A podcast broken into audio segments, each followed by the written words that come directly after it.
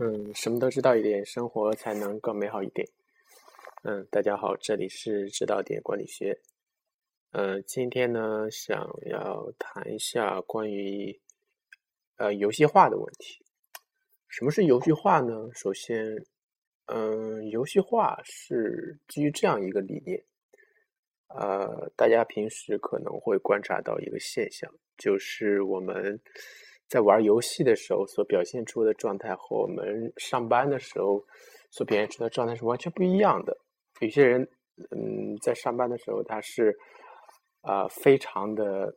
垂头丧气的，然后你让他做什么，他都是给你一种很敷衍的状态，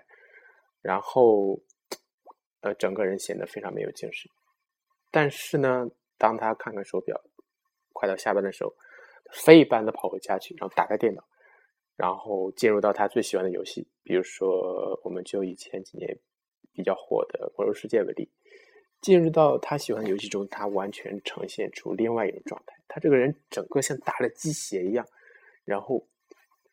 啊，在里面指挥战斗啦，然后和那个团队之间的配合啦，然后简直是没日没夜的在做这件事，然后也没有人付他工资，然后。甚至很可能，他还要不断的对这款游戏去掏钱。大多数情况下，这款游戏不会对他带来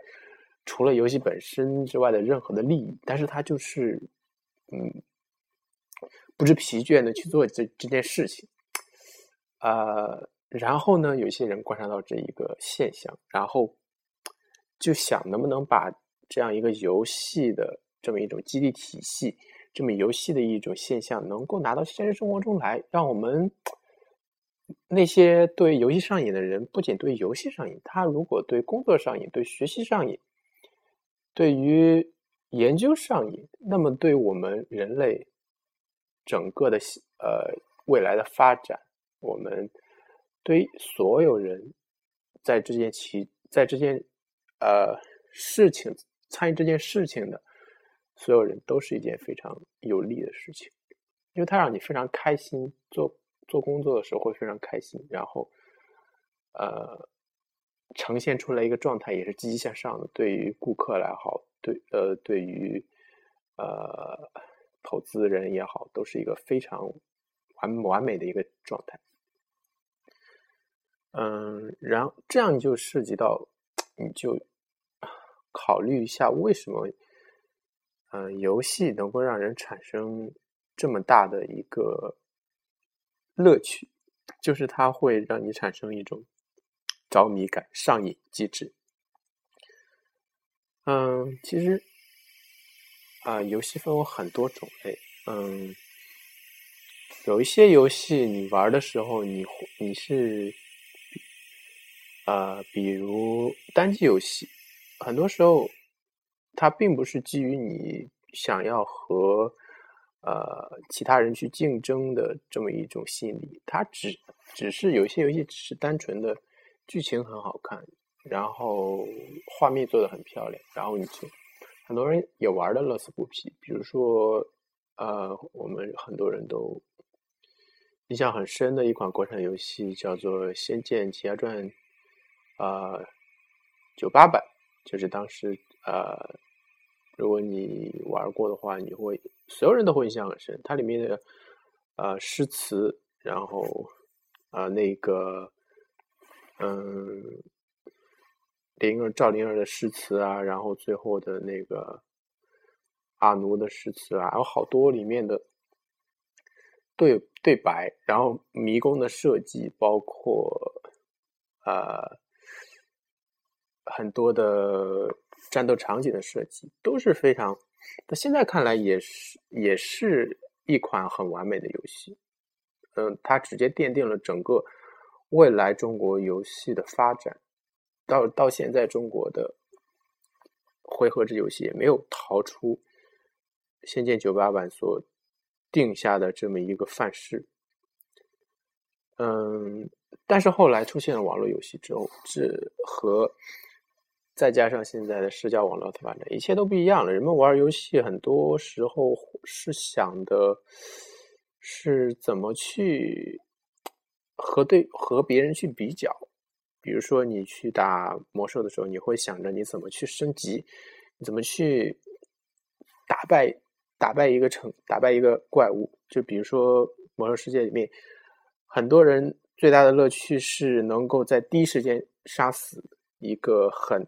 厉害的怪物。就这个怪物，谁能够第一时间杀死，他甚至能够上新闻的。比如说原来魔兽世界比较火的时候，经常能看到新闻里面会说某某团队是。整个世界第一个杀死这款怪物的人，就是它是一，它是一个非常棒的一个激励，就是它让你有一种成就感，有一种满满足感。还有很多人玩玩这个网络游戏是为了体验和兄和团队之间共同作战的那种感觉。嗯，比如说有些人，甚至在不玩游戏之后，很多年也会怀念呃游戏中的。结识的那些，呃，所谓的战友，我们都说人生有四大铁嘛，叫做共同捅过窗，共同扛过枪，啊，还有什么？反正就是说你在一起经历经历了一些很难忘的事情，比如说高考啊，比如说打仗啊，军队啊，这些很难忘的事情之后，你们之间的感情就会产生一种非常。啊，类似一种化合物的化合性的反应，它让你说不出来的，你对那个人就是有一种天然的，有一种连接。所以说，很多人就非常喜欢网络游戏中的这种东西，就是大家在一起并肩作战的感觉，然后在游戏中一呼百应的感觉。嗯，就是有一个游戏视频非常火的，不知道你们看到没有？就是一个人非常充满激情的说什么。啊，然后在打游戏、打打那个妖怪的时候，他说：“啊，什么狭路相逢勇勇者勇者胜，打得就打得，就是反正就是非常激情的那么一个人。我我相信这个人到现实中肯定不是这种状态，肯定不是这么一种大激情的状态。就说非常游戏是一个非常非常呃我们值得研究的一个东西。如果能够把它应用到现实中来。”是一个非常好的一个，对于我们的管理也好，对我们的工作也好，是一个非常好的促进的一个手段。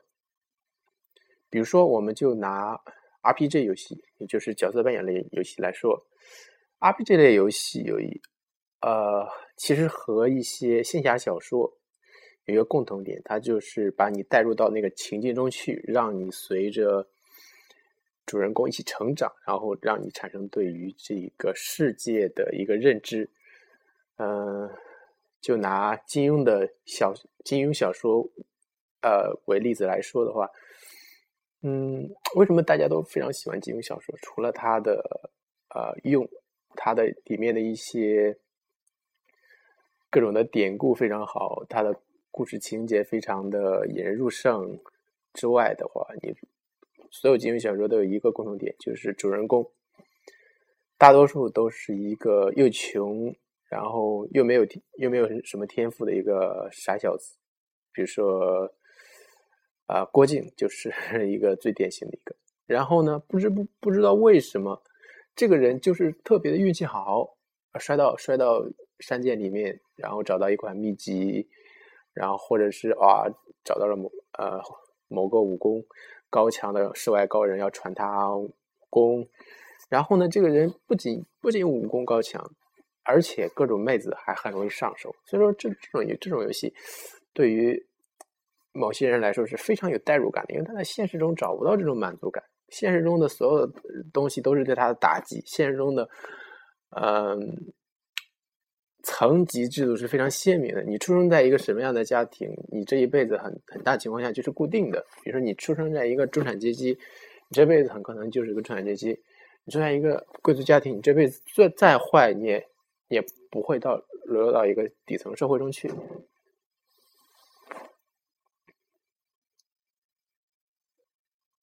所以说，这这一系列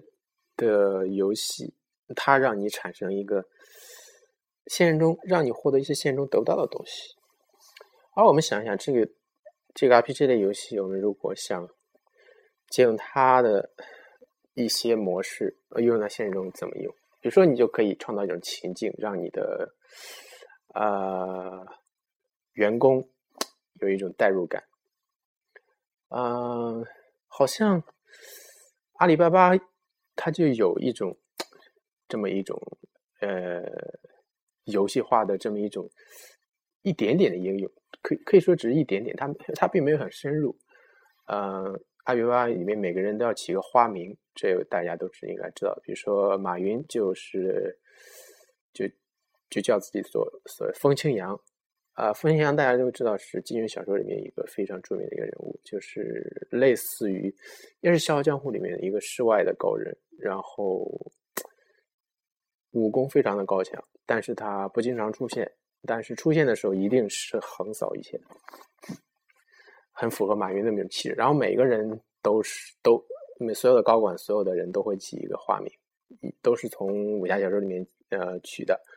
然后呢，他们开会的地方叫做光明顶，然后就是非常有意思的东西，就是他让你，如果你你想想在买在这么一种架构下工作的话，你每天，我明天要去和风清扬见面了，我明天要去光明顶开会了，或者说明明天郭靖找我一个什么任务，小龙女派我一个什么任务，就是你会感觉现实不那么枯燥，你你又感觉工作不不那么无聊，你会。不知不觉的，如果他们能更加的设置的各种情景更加好的话，比如说把他公司设置的更加的呃场景都布置的很像一个武侠的场景，然后有一些的什么道具了，然后甚至公司的一些呃方式，比如说也也借鉴武侠的一些东西，比如说呃每个团队之间有每个团队之间的那个暗号。就用武侠里面的切口，所谓的黑化，然后每个团队之间啊要召开什么，比如说开那个华山论剑，然后每个团队的高手都去互相切磋，然后呢，呃，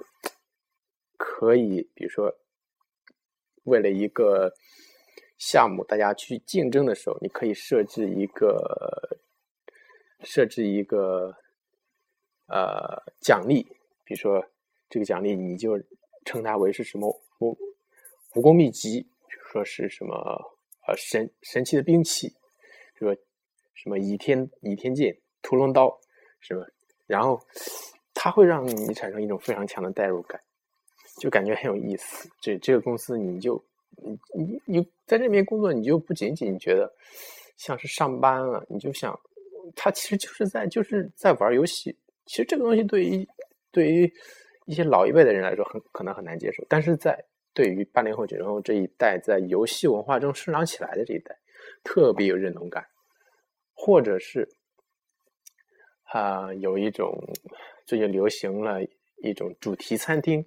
其实这个也是借鉴了 RPG 游戏的一些概念，比如说。有一些主题类似于红军的主题，类似于啊课堂的主题，还有类似于有一个叫小城故事吧，叫什么邓丽君的主题，然后还有什么，嗯，还有那个阿福之前又最近搞了一个叫做哆啦 A 梦的主题，然后也是回也是勾起人们对童年的一些回忆，所以说这些东西都是。你表面看起来它可能和你的营销没有关系，你表面看起来它可能和你的促销没有很直接的关系，但这恰恰就是最高明的营销手段，这恰恰就是最高明的管理手段。一像以往那种很直接的、很很苍白的促销，就是说通过一些告诉你你的产品有什么好处，然后别的产品什么坏处这样的营销，对于大多数人来说已经不那么具有说服力了，因为。我们见过的广告已经太多了，所以说，像这样一种营销，这样一种好的方式，可能是我们未来的一个发展方向。所以说，今天我们讲了 RPG 游戏，啊，可以怎么样带入到我们现实中来？呃，以后我们还会讲更多。OK，今天就说到这里。